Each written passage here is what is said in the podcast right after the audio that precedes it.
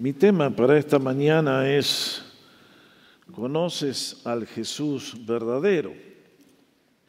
Desde que comenzamos esta serie de estudios en el Evangelio de Juan, les he hecho repetir varias veces algunas de las afirmaciones claves que tiene este libro. una de ellas, Juan 17.3, dice, y esta es la vida eterna que te conozcan a ti, el único Dios verdadero, y a Jesucristo, a quien has enviado. El Señor declaró que el conocimiento de Dios y de su persona era lo más importante que podíamos llegar a adquirir en nuestra vida. Debía ser la actividad central a la cual le damos lo mejor de nuestro tiempo, de nuestras energías. Y el resultado es, yo he venido para que tengan vida y para que la tengan en abundancia. Dios no nos vino a poner un parche, sino a hacernos personas nuevas. No nos vino a dar bendiciones con un cuentagotas, sino con un manantial que fluye siempre creciendo. Ahora, uno de los peligros que tenemos siempre en la vida es formar una opinión distorsionada de Jesús. Ustedes hasta aquí y yo hemos seguido el argumento que nos presenta el apóstol y en el capítulo 1, en los primeros 18 versículos, nos habló de Cristo cuando Él habitaba en la eternidad, fuera del alcance de nuestra vista, como el Dios invisible, eterno, todopoderoso, que con sus manos formó el universo, nos dio la vida, te hizo a ti, a mí y luego comenzó a describirnos al Jesús humano de carne y huesos, que es el que se acerca a tu vida y a la mía con un propósito y es reconciliarnos con Dios y poder disfrutar de las bendiciones que Él nos trae. Ahora, el apóstol nos va llevando, es un proceso. Y el peligro es que, por ejemplo, si dejáramos el relato donde lo dejamos la semana pasada y no avanzamos al de hoy, quedarnos con la idea de que Jesús es un, buen muchacho, ¿eh? un carnal, un amigote de parranda, que siempre está tirando regalos, un gordito bonachón, una especie de Santa Claus, que vino a la tierra a hacer que todos tengan a good time y necesitas plata, toma plata. ¿Quieres divertirte? Toma más plata para divertirte. La vida está hecha para... Cuando yo leo al relato de las bodas de Caná, yo encuentro a ese Jesús tan simpático, tan buen amigo, tan dispuesto a servir, a sacarnos de los problemas, a transformarnos como personas. Pero hoy, tenemos que ver la otra cara del amor. Es la que mucha gente no comprende. Hay mucha gente, creo que todos tenemos una noción de Dios, todos los seres humanos. El gran problema es que muchos, como no leen la Biblia, tienen una imagen distorsionada de Dios. Es por eso que cuando les vienen las dificultades dicen, ¿y dónde está el Dios de amor? Ahora, ustedes y yo somos más inteligentes que eso. Le hago una pregunta. ¿Dónde estaba usted el domingo siguiente al 9-11? ¿Se acuerda? Yo sí me acuerdo muy bien. Estábamos en Texas y ese domingo a mí no me tocó predicar, entonces fuimos a la iglesia donde nos congregábamos cuando estábamos libres de compromisos ministeriales. Ese día, la iglesia, que posiblemente era el doble de este edificio, estaba que no cabía un alfiler. No había un solo espacio en los bancos, se llenaron todos, la gente parada en los pasillos por todas partes. ¿Qué le pasó a los Mighty Americans? Que cuando Dios te muestra y te sacude el piso, entonces decimos, ah, ah, ah, ah me parece que tengo que hacer buena letra entonces ahí voy mansito a la casa de Dios. Mis hermanos, el amor tiene dos caras. El amor tiene una cara que es, yo me acerco a una señorita que me enamoró y le digo de todo y le hago mil promesas y tatum, tatum, tatán. Y luego nos casamos y esa señorita recibió todas mis promesas y de repente viene el príncipe azul y le dice, ay, déjame que te presente a Julia, es mi nueva novia, la amante que tengo.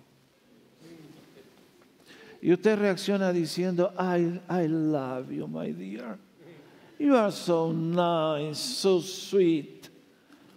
Usted reacciona así, ¿no es cierto? El amor tiene una cara que es verdad, honestidad, transparencia, promesas que se cumplen y si se violan, atajate las consecuencias. Muchos quisieran el Jesús de las bodas de Caná de Galilea. Deme vino, maestro. Siempre he dicho, miren, si Dios nos hubiera dado autoridad para hacer que el agua se transforme en vino, ¿se imaginan? Los hispanos estarían desde las 12 de la noche haciendo cola con dos galones en cada mano. ¿eh? Pero Dios tiene otros planes y en este caso encontramos la otra cara del amor de Dios. Y quisiera dejar tres lecciones para ustedes en esta mañana porque son las que surgen de este pasaje. Y es, primero, que Dios toma muy en serio esto que estamos haciendo esta mañana, el tema de la adoración. Segundo, toma muy en serio el tema de la palabra de Dios, ya lo vamos a ver. Y tercero, te toma muy en serio a ti y a mí, porque nos conoce Ya vamos a ver. Así que vamos por parte. Lo primero que quiero decir es que Dios toma muy en serio la adoración. Y quisiera, antes de leer lo que está allí en la pantalla, el párrafo que ya leímos hace un instante, recordarles cuáles son las prioridades de Jesús. Ustedes y yo leemos que el Señor llegó al templo, armó un látigo y ¡ah! Vaya limpieza la que se mandó. Alguien me dirá, pero ¿no tendría que haber hecho eso primero en el palacio del gobernador? Ahí estaba Poncio Pilatos, un dictador imperialista, cipayo, lo peor de lo peor, un personaje nefasto, que días más tarde habría de condenar al Señor en un acto de injusticia a la muerte. ¿No tendría que el Señor venir en este día y agarrar el látigo y entrar en la Casa Blanca, en el Palacio de Buckingham, en el Kremlin, ni hablemos con Vladimir? ¿eh? ¿Y en todos los palacios gubernamentales de Latinoamérica? No, al Señor no le preocupan esas cosas. Esas no son sus prioridades. Ese es el tema que tienen que tratar los políticos. ¿Cómo darle a usted pan? Eh, Después que robaron todo lo que robaron, bueno, que algo quede si algo queda. Bueno, ahí está. Mis hermanos, Dios no vino a tratar con el problema de la insuficiencia de pan. Él tiene todo el poder para transformar piedras en bolillos y baguettes y croissants. Pero cuando el diablo lo tentó diciéndole, si tú eres hijo de Dios, a que las piedras se conviertan en pan y te haces celebridad política en un instante, Jesús dijo, ¿cómo dijo? Ustedes lo están citando correctamente. No solo de pan vivirá el hombre, sino de toda palabra que viene de la boca de Dios. ¿Qué nos quiso decir con esa afirmación? Que ustedes y yo somos un conjunto de cuerpo, por supuesto, que necesita pan, vestido, medicina. Pero también hay una dimensión espiritual que es la que nos da la dignidad en la vida y el valor como seres humanos y es la imagen de Dios en el alma. Por eso dijo, ustedes tienen que aprender a gustar la palabra de Dios. Benditos todos nosotros que estamos acá esta mañana, porque anhelamos más de Jesús y más de su palabra. Esa es la esencia de nuestro ser. Qué lindo. Ahora, Jesús no se preocupó por el mundo de la política ni del hambre. Sabía que si el corazón se pone bien, automáticamente viene todo como consecuencia. Porque lamentablemente cuando el corazón está mal, esto es lo que lo vemos en la Biblia siempre, es que si una persona piensa mal, siente mal, actúa mal y es un desastre en todas las dimensiones. Si el mundo está como está es porque tenemos a Dios fuera de nuestra vida. Cuando Dios toma una persona, un ateo, un descreído, un malvado, un criminal, lo cambia por el Espíritu, enseguida empiezan a fluir las bendiciones. Jesús, por lo tanto, se acercó al templo en este caso. Y creo que Juan nos está poniendo este relato para recordarnos que la religión judía en este momento de la historia era como las tinajas de las bodas de Caná de Galilea. Tinajas que tenían agua, no tenían nada. Habían sido creadas para un propósito superior y el templo, todo el ritual que era el gran distintivo de la nación hebrea, lo habían perdido y ahora llegaron a ser como las otras naciones de la tierra. Es por eso que ustedes y yo leemos, estaba próxima la Pascua de los judíos y Jesús subió a la ciudad de Jerusalén, esto es, estaba en Galilea, viene para el sur, pero nos dice que subió por describiendo el terreno montañoso de la tierra de Israel y Juan en su evangelio enfatiza más el ministerio del Señor en Jerusalén que en el norte. Mateo, Marcos, Lucas enfatizan el otro aspecto. Y entonces halló en el templo lo que ustedes y yo encontramos en el relato. Y entonces ordenó que sacaran todos. Veo al Señor enojado. Muchos piensan que el enojo es una debilidad. No creo. Hay una santa indignación que es la que nos hace reaccionar frente a una injusticia patente. Y es entonces que el Señor formó aquel látigo y no creo que le haya pegado a nadie. Pero me imagino que los ojos del Señor te clavaban la mirada y vamos para aquel lado. ¿eh? y con un látigo en la mano, como diciendo, marcha, ¿eh? porque si no, hmm, no me tientes a que entre en acción. Así que ahí salieron todas las vaquitas rumiando, haciendo ruido, y, y las ovejas con sus balidos. Y me llama la atención que a los que tenían las palomas en jaulas eh, les hizo sacar eso. Esa era la ofrenda para los pobres, ¿se acuerdan? Jesús y María, esa fue la ofrenda que hicieron cuando presentaron al baby Jesus. Y entonces el Señor hace esta limpieza. Vamos a la próxima transparencia. Porque el Señor en el relato de Juan dice, han hecho de mi casa una casa de mercado. En el relato de Marcos agrega y enseñaba diciendo, no está escrito que mi casa será llamada casa de oración para todas las naciones de la tierra, pero ustedes la han hecho una cueva de ladrones. Lo cual me lleva al próximo punto que para mí tiene este relato y es el peligro del deterioro. El peligro del deterioro.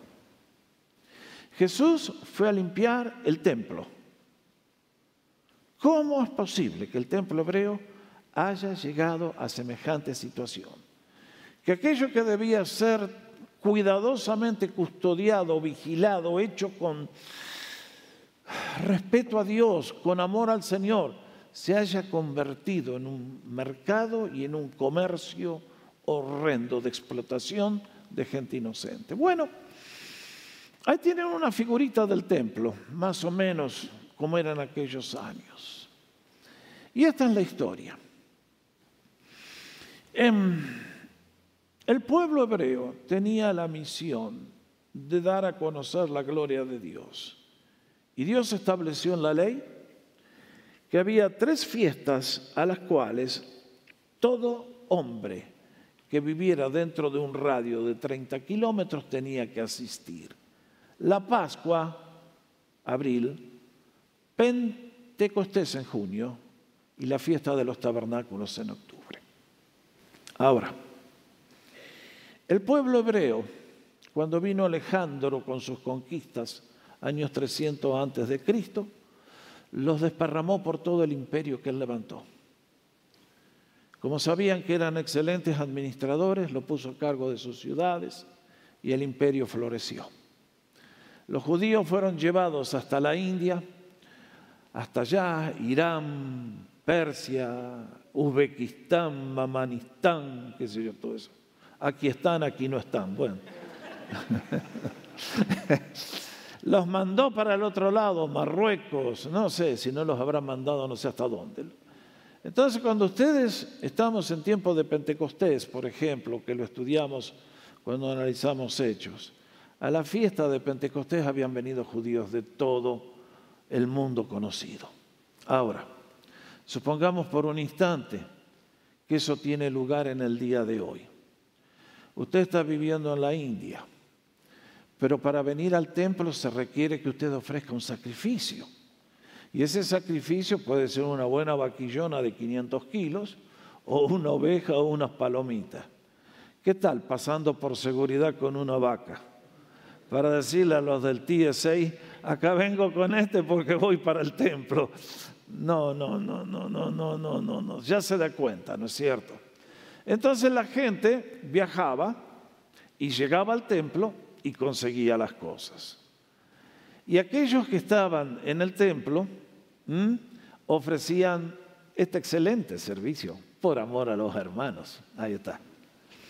En ese gráfico que ustedes tienen, el patio más grande que están allá a los costados y aquí de este lado, ahí esa torre que se ve, ahí estaba un puesto desde donde el ejército romano controlaba toda la operación, que no haya haber una insurrección. Pero luego los otros dos templos eran los patios para los gentiles. Mucha gente abrazaba la fe judía, que no eran judíos de nacimiento, y venían y podían entrar hasta ahí. Ah, de ahí no podían pasar. Si se metían uno más adentro, adiós. Entonces, en esta área tan grande, debajo de esas columnas que se alcanzan a ver ahí, es que se estableció este servicio a los hermanos.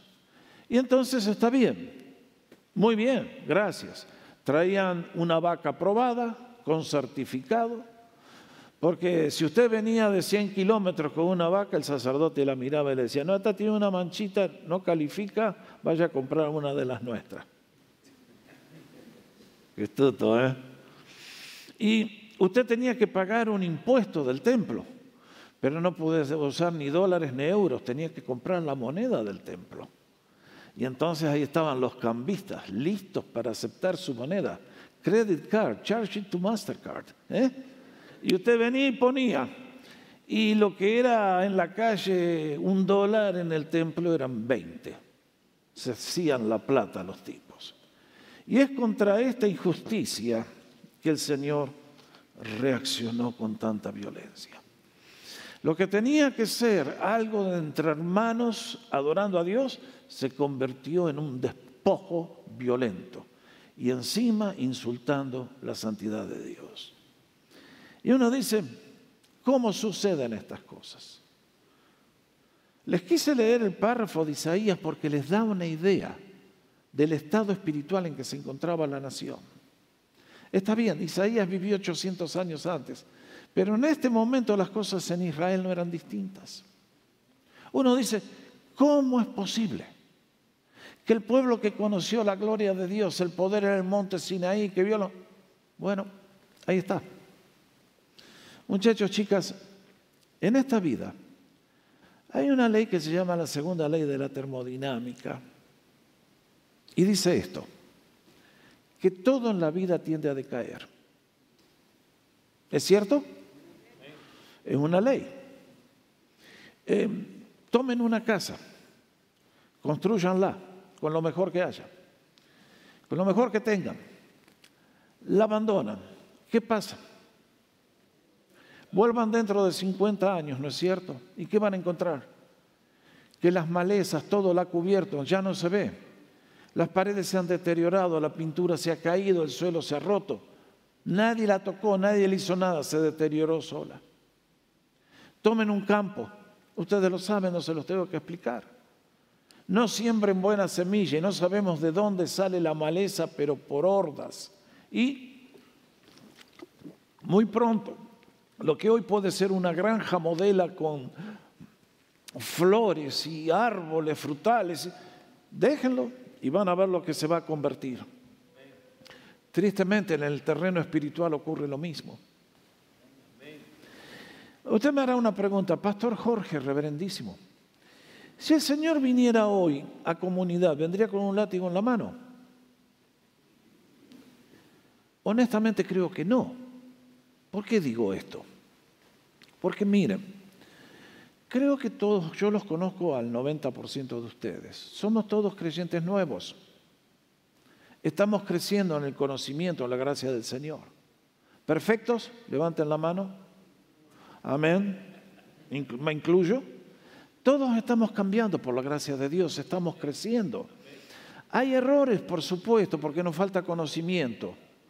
Hay pecados, sí, porque llevamos la vieja naturaleza.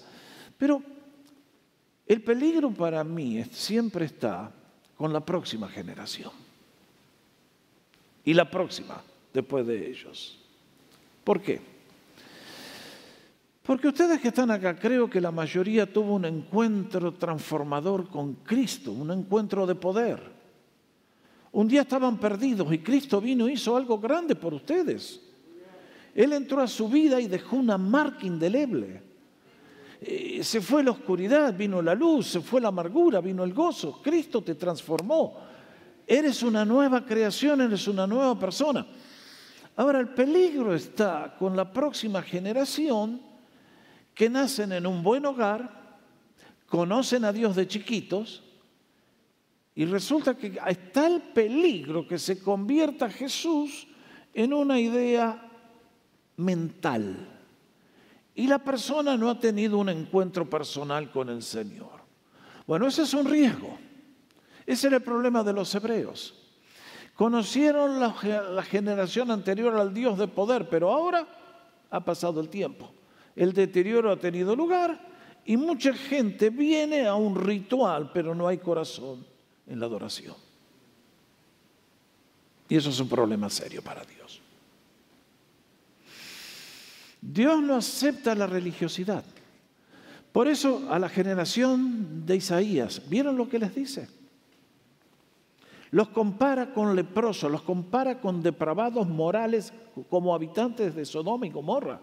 Y le dice, ustedes me vienen a mí con esto, llévense esa basura de acá, no los quiero ver más, no los aguanto, no me canten, no oren, les voy a volver el rostro, se acabó, basta. Y uno dice, Señor, tomas en serio la adoración. Francamente, muchachos, chicas, qué, tema este, ¿eh? Creo que uno de los grandes peligros que todos los cristianos tenemos es la mentalidad de espectadores.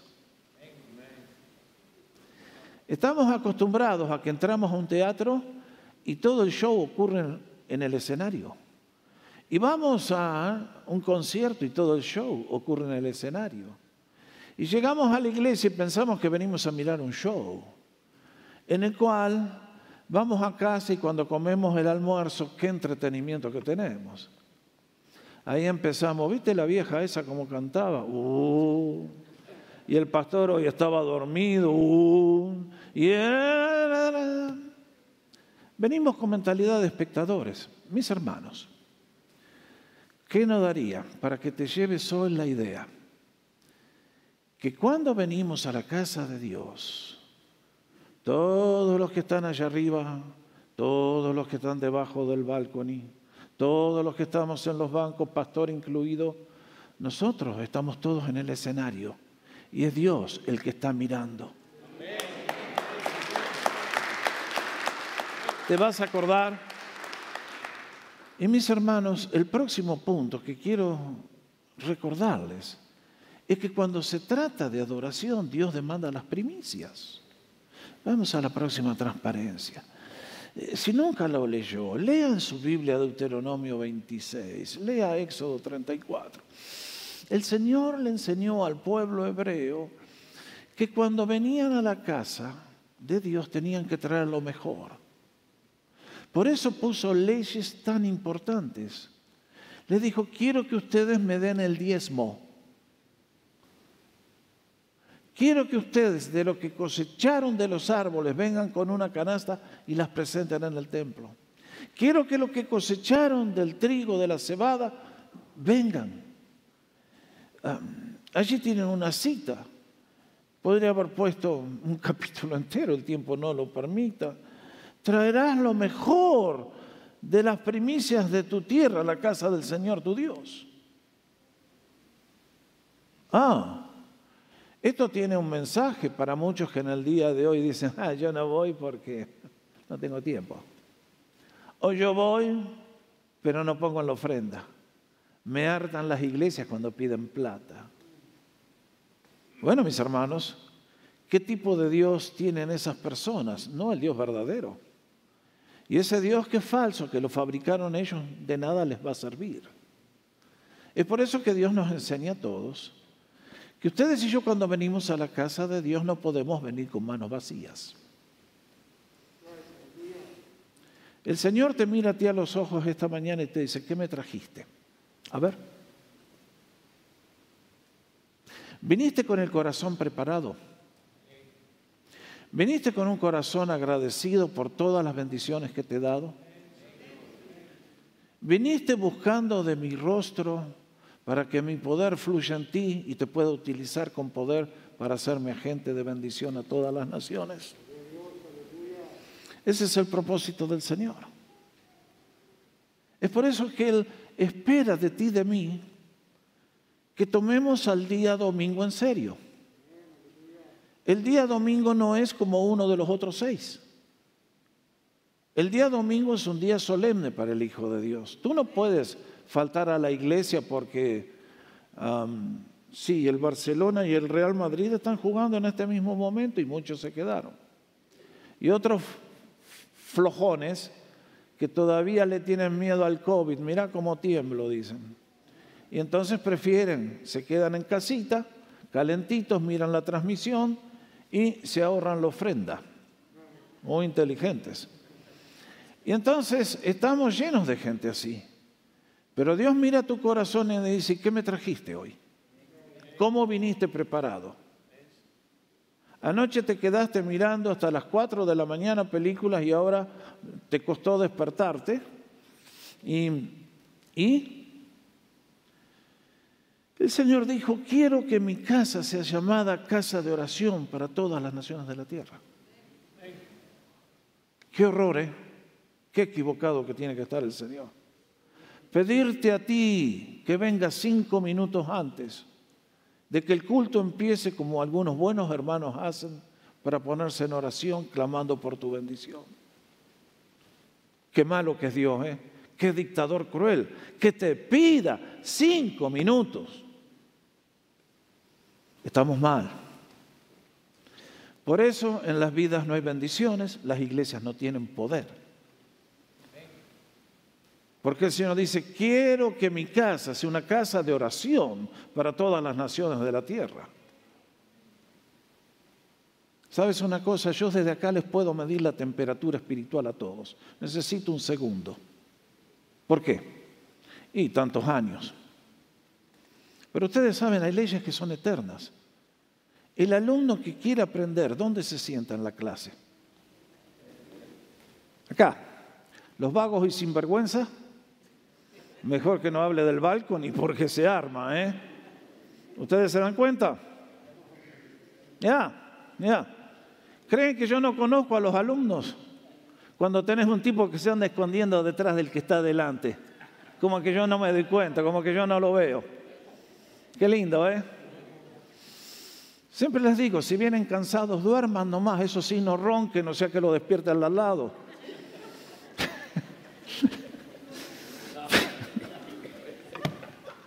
Riámonos un rato, muchachos, chicas, pero el, tema es serio, porque estamos a los ojos del Señor. Y es por eso que cuando en el culto tenemos estos momentos para orar, ora. Si no tienes nada que pedirle porque ya tienes todos los millones y la mansión en Malibú, pide al Señor que bendiga a otros que están más pobres que tú. Pídanle, que bendiga al mendigo del pastor de vez en cuando, al miserable ese. Ah, mis hermanos, cuánta tarea que tenemos que hacer, pero al pueblo de Dios, oración, no, no me trae mucho. Que vengan los giles, los... Em, conocen ese término griego, ¿no? Bueno, ok. Esto se está poniendo muy bravo. Vamos a pasar de, al segundo punto. Pero mis queridos, Dios tiene prioridades. Dios toma muy en cuenta nuestra adoración. Lo vamos a ver en el capítulo 4. ¿Qué está buscando Dios el Padre? Gente que le adore en espíritu y en verdad. Todo un tema que nos espera. Ahora, lo segundo que quiero decirles es que Dios toma muy en serio la palabra de Dios. Eh, cuando se produjo la limpieza, es evidente que la gente salió disparando. ¿eh? Pero al día siguiente volvieron y lo, lo enfrentaron al Señor. Pero los judíos respondieron y le dijeron, ya que haces estas cosas, ¿qué señal nos muestras?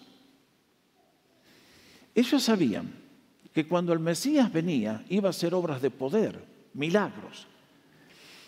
Ustedes y yo leímos que el Señor había hecho una tonelada de milagros y la gente creyó en Él.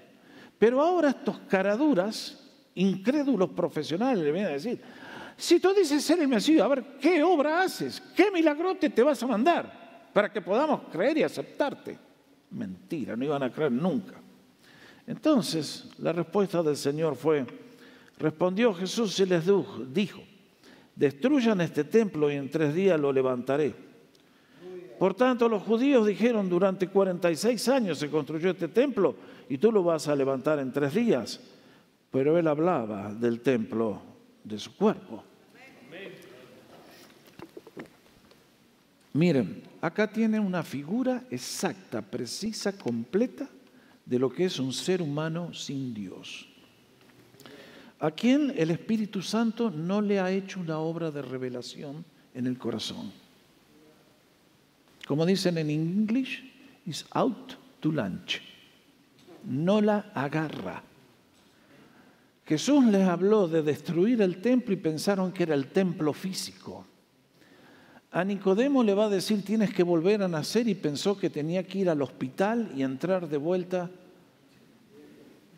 Y a la mujer samaritana le dijo el que bebiere del agua y ella dijo, ¿y dónde está el grifo y la cañería si no tengo que salir más? Ese es el ser humano sin Dios. Si Dios no se compadece de nosotros, ninguno se salva, todos nos perdemos. Pero es la misericordia de Dios la que nos ha traído y nos tiene esta mañana en sus manos. Y qué lindo que venimos a Él con todas nuestras limitaciones. Y el Señor siempre está con manos listas para bendecir. Asombroso el Señor. Pero esta gente no la entendía. Pero sí hubo algo que produjo un efecto saludable. Fue en el corazón de los discípulos. Vean el efecto que tuvo. Versículo 22. Por esto cuando fue resucitado de entre los muertos, sus discípulos se acordaron de que había dicho esto y creyeron la escritura y las palabras que Jesús había dicho. Esto sí que está interesante. Miren, esta profesión mía es muy difícil. ¿Por qué? Porque uno planta la semilla y vuelvo a casa todos los domingos preguntándome, ¿Le habré hecho bien a alguien hoy? ¿Habrá sido de bendición lo que compartí? Ustedes llegan, se van, yo no escucho nunca nada, y lo único que me alienta el corazón es que son fieles volviendo semana tras semana. Entonces digo, bueno, se ve que algo comieron, ¿no? No estuvo tan mal la dieta. Pero lo mismo lo experimenta cada maestro. Ustedes y yo plantamos la semilla y decimos, ¿y qué efecto habrá producido? ¿Habrá servido de algo? Y miren, queridos, a veces tenemos que esperar días, semanas, años, décadas, hasta que vemos los resultados de las acciones positivas que hicimos. Este párrafo a mí me alienta el corazón. Y lo debe alentar también a todos los que en esta mañana me están escuchando, sean maestros de escuela dominical, líderes de las casas de paz, eh, líderes que enseñan en las damas, los caballeros, donde sea, que vamos a una cárcel a predicar, que predicamos en una radio, en un canal de TV, en una escuela, donde sea. En el momento parece que la semilla no produce nada, pero ustedes tendríamos que llevar al corazón la gran promesa que hizo el Señor en Isaías 55. Vamos a la próxima. Hablando de la grandeza de Dios y de su poder en la palabra, dice, porque como la lluvia y la nieve descienden del cielo y no vuelven allá sino después de haber saciado la tierra y de haberla hecho germinar, producir y dar semilla al que siembra y pan al que come, así será mi palabra que sale de mi boca no volverá a mí vacía, sino que hará lo que yo quiero y será prosperada en aquello para el cual la envié.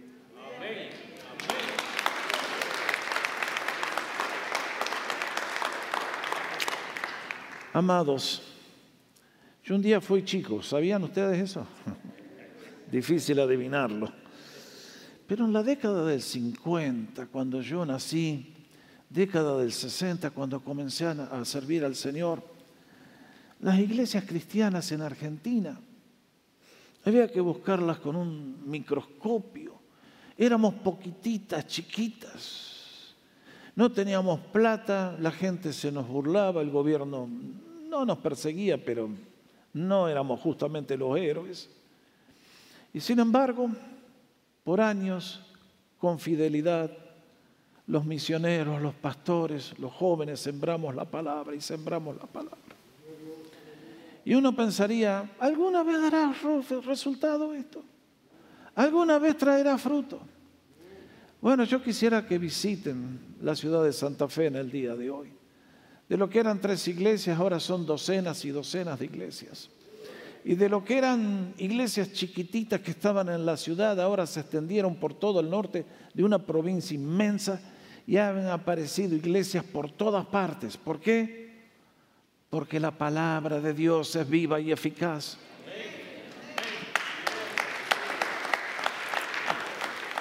Esto nos debe alentar a que no juzguemos los resultados por los frutos visibles en forma inmediata.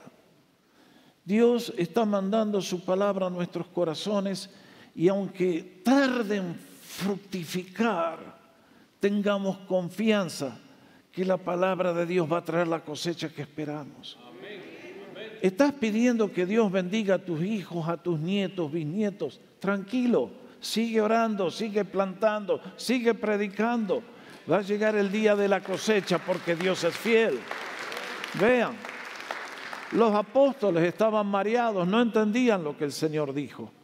Ellos también lo escucharon decir, destruyan este templo y lo reedifico, y no lo agarraron. Pero vino la resurrección y de golpe el Espíritu Santo trajo del banco de la memoria lo que habían escuchado en aquel día inolvidable. Así es el Señor.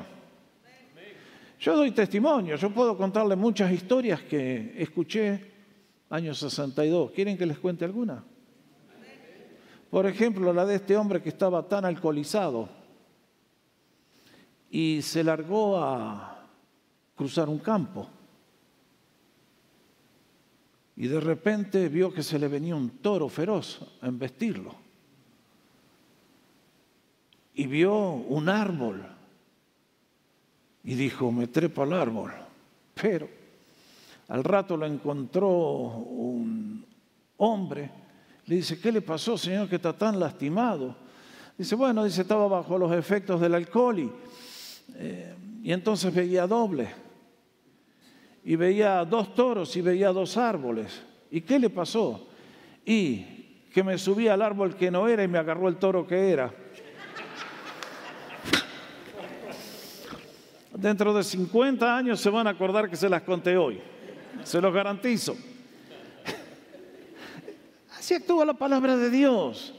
Hoy cuento un chiste. Pero la palabra de Dios con sus conceptos tantas veces complicados, allí va quedando y allí va anidando y allí va bendiciendo. Y el último punto, y es que Jesús te toma muy en serio a ti y a mí. Versículo 23.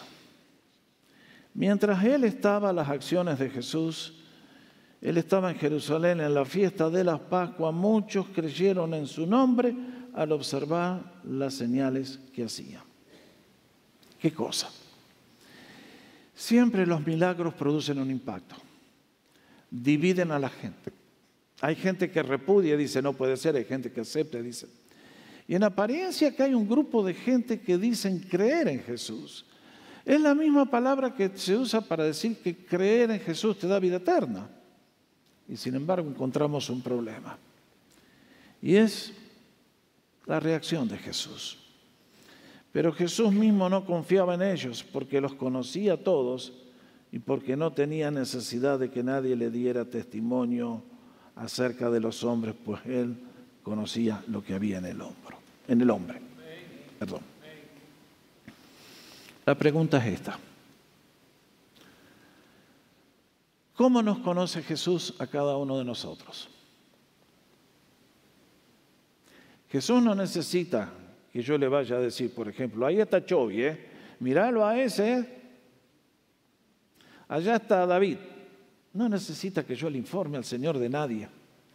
Él nos conoce a cada uno de nosotros de la cabeza a los pies, de atrás para adelante. Él conoce todo nuestro ser, conoce nuestro corazón. Y esto a mí me debe alentar porque cuando soy hijo de Dios, a pesar de mis limitaciones, mis errores, mis pecados, el Señor que me conoce nunca me da las espaldas. Pero hay un peligro y es que muchas personas pueden estar en las cosas de Dios por una estación, por una season, y resulta que después se apagan. Jesús no se confía con esas personas. Ustedes los han visto, los conocen. El Señor contó la parábola de los suelos donde cayó la semilla. Dice que la semilla cayó en un sector donde eran espinas y piedras. Y las plantitas crecieron, pero porque no tenían raíz o las espinas la ahogaron, rum, duraron poco y se fueron. Con el correr de los años, uno de los dolores más grandes que yo tengo personalmente son esas personas. Porque por un tiempo dan la impresión mm, que vienen y sin embargo pasan los años y fueron como un cometa que pasó, dejó una estela y desapareció. Mis hermanos, Dios nos ha llamado al discipulado. Y para poder ser discípulos de Jesús tenemos que volver a nacer. Y cuando volvemos a nacer, entonces no somos cristianos por 20 días o por 20 años, somos cristianos por el resto de nuestros días. Con esas personas Dios se relaciona, Dios confía, confía en ti. Pero cuando ve personas oportunistas, que vienen para sacar una bendición pero no tienen amor por Dios. Cuando ve personas que a la menor adversidad el diablo ya se los lleva de vuelta. Y cuando ven que le faltó trabajo y ya están maldiciendo y levantando el puño contra Dios, Dios pone distancia. En el día de hoy predicamos un Cristo que, se los dije, el de Caná de Galilea. ¿Querés vino? Toma vino. ¿Querés plata? Toma plata. ¿Querés salud? ¿Querés ir a vivir a Beverly Hills? Mis hermanos, Dios es un Dios santo. El amor es el que te da el gozo, pero también el amor es el de la santidad y la justicia.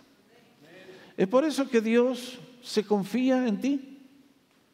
Puede confiarte a ti sus negocios, el avance de su reino las bendiciones para los demás.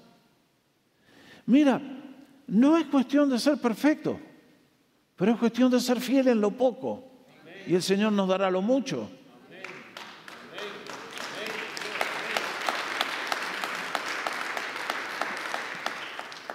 Pastor, alguien me dirá, ¿a usted le preocupa que un día Dios le pueda meter una F y mandarlo al otro lado? Sí. ¿Cómo no? Yo he servido al Señor desde el año 65. Creo ser sincero. Pero yo encuentro párrafos en la Biblia que me ponen la piel de gallina, ¿usted no? Leamos Mateo capítulo 7. No todo el que me dice Señor, Señor, este eran fanáticos, estos eran los aleluya. Entrará en el reino de los cielos, sino el que hace la voluntad de mi Padre que está en los cielos. Noten bien. Muchos me dirán en aquel día, Señor, Señor, noten bien. No son como estos groseros y maleducados que dicen, Jesus, no, Acá hay alguien respetuoso, se ve que viene a la iglesia, se ve que leyó la Biblia. No profetizamos en tu nombre. Uy, cuidado, Pastor Jorge. En tu nombre echamos fuera demonios, en tu nombre hicimos muchas obras poderosas. ¡Wow! ¡Qué gente ejemplar! ¿Y qué dice el Señor? Entonces yo les declararé, nunca les he conocido, apártense de mí, obradores de maldad. Muchachos queridos, ustedes se dan cuenta. Es serio el tema. Yo soy de alentarles el corazón a todos. Pero queridos, Dios no necesita de ninguno de nosotros. Es nuestro gran privilegio declararle Dios, Señor, Redentor, Salvador, Pastor, Padre, amigo, todos los títulos que tenemos. Y ese es el Dios verdadero. Por eso que lancé la pregunta, ¿conoces al Jesús verdadero? ¿O tenemos uno de esos Mickey Mouse? No. Yo en esta mañana, al traer este sermón, los aliento a todos a conocer la grandeza de Dios que brilla en la faz del Señor Jesucristo, a rendirle nuestra vida y entregarse a sus propósitos por el resto de nuestros días. Y podremos esperar la eternidad confiadamente que nuestro buen pastor nos ha de dar todo lo que prometió. El Señor les bendiga a todos en este día. Nos ponemos de pie. Vamos a dar gracias al Señor.